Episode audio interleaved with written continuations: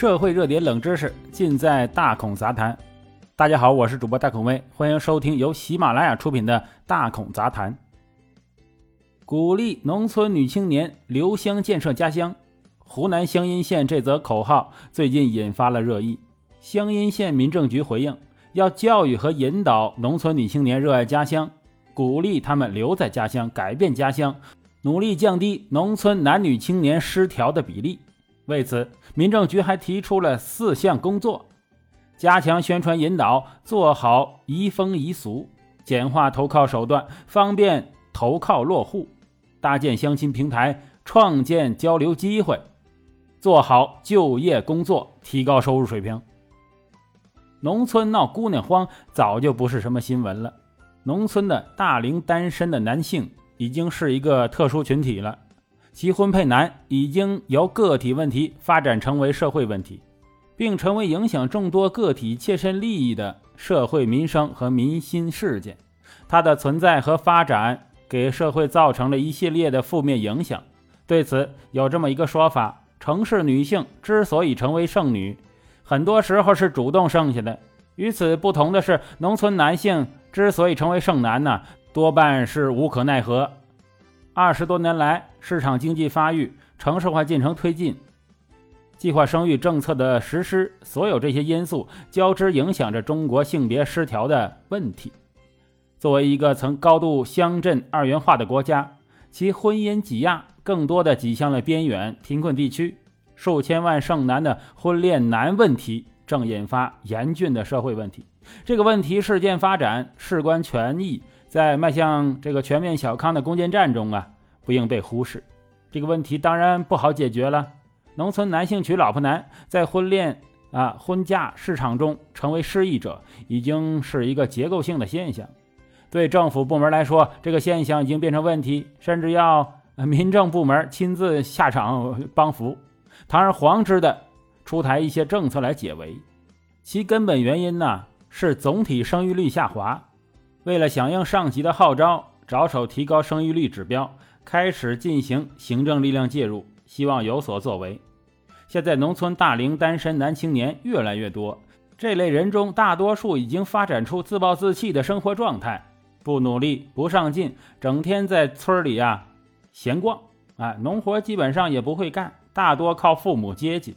其实大多数的原因就是讨不到老婆，打了十几年的光棍啊。就没有家，没有孩子，没有了希望啊！问题也就来了。这些行政帮扶能不能彻底、根本性的让男青年变得吃香？只怕是要打一个大问号。换句话说，鼓励女青年留在家乡，改善家乡面貌，能留住、能改善吗？这些自认为负有责任来解决农村男青年娶老婆的这个乡阴县各部门啊，其实他们已经尽力了。可仔细研究这些措施看，可能看重的都是表面的经济的形式上的因素，并未触及农村男性讨老婆的根本难的原因，所以效果上大打折扣，可以预料。这一切的根源，除了男多女少的因素之外，更多的还是经济问题。农村经济发展落后，是造成人口流失的主要原因。农村工业产业少。服务业更是无从谈起，即便是县域经济发展也是迟缓的。湖南湘阴县在2020年仅有三百多亿的产值，财政收入仅有十几亿元，而同期的昆山产值是四千多亿元，整整几十倍的差距，可以说是云泥之别。两个人走进婚姻，经济因素确实是一方面，但很多时候钱又不是关键。关键是男女双方认识是不是在一个平面上，能不能聊得来、合得来，是不是三观一致，非金钱因素起到根本作用。再看农村男女的差异，女性一般有更早的觉悟，在打工时对世界有更多的经验和积累，这些经验积累往往令女性有着超越农村男性的视野。如果农村女青年与农村男青年只是出身相同，却在思维上，哎，观念上差异悬殊的话，那就很难说属于同一个社会层次。在这种情况下搞拉郎配，那必然是强扭的瓜不甜呢。湘阴县鼓励女青年留在家乡，固然是苦心有赞，可女青年向往城市生活，希望在城市寻找哎另一半，恐怕更是主流的想法。坦白的说，鼓励女青年留在家乡这样的话是很成问题的。他将女性矮化为工具人的嫌疑，骨子里其实不尊重女性，将女性看作比男性更低一等，仿佛只配给后者哎繁育后代似的。这样的观念不仅陈旧，而且远远跟不上女青年具备的时代感受，散发着显著的落后气息。只能说，与娶媳妇难的农村男青年啊，哎是配套的。